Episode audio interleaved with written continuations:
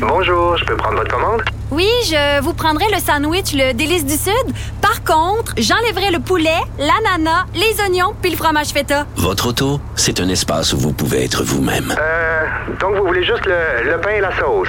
Oui, monsieur. Elle mérite d'être bien protégée. Et vous méritez d'être bien accompagné. Trouvez la protection la mieux adaptée à votre auto avec Desjardins Assurance et obtenez une soumission en quelques clics sur desjardins.com.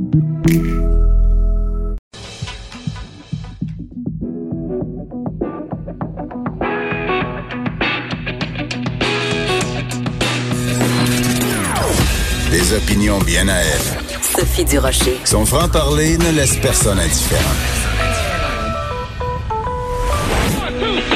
On n'est pas obligé d'être d'accord.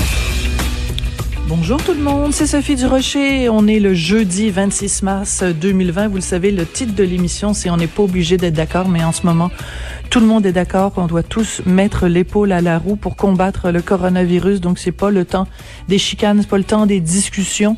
D'ailleurs, le premier ministre François Legault a eu cette phrase euh, tellement juste et tellement vrai. Hier, euh, lors de son point de presse quotidien, les Québécois mènent actuellement la plus grande bataille de leur vie. Et euh, du côté d'Ottawa, on le sait, des prestations d'urgence pour euh, faire face économiquement, parce que c'est pas juste une crise sanitaire, c'est une crise économique, une crise financière pour beaucoup de gens.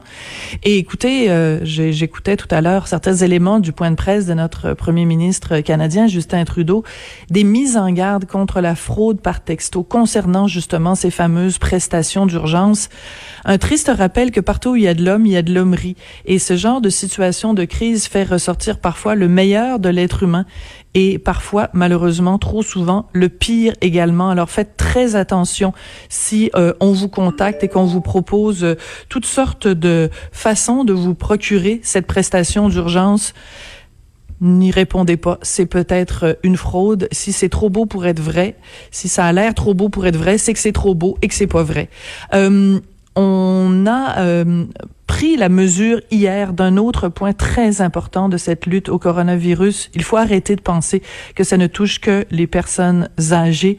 Les plus jeunes sont touchés. On a eu l'exemple hier d'un jeune homme de 36 ans euh, entré d'urgence à l'hôpital. On s'en va tout de suite rejoindre nos collègues de LCN.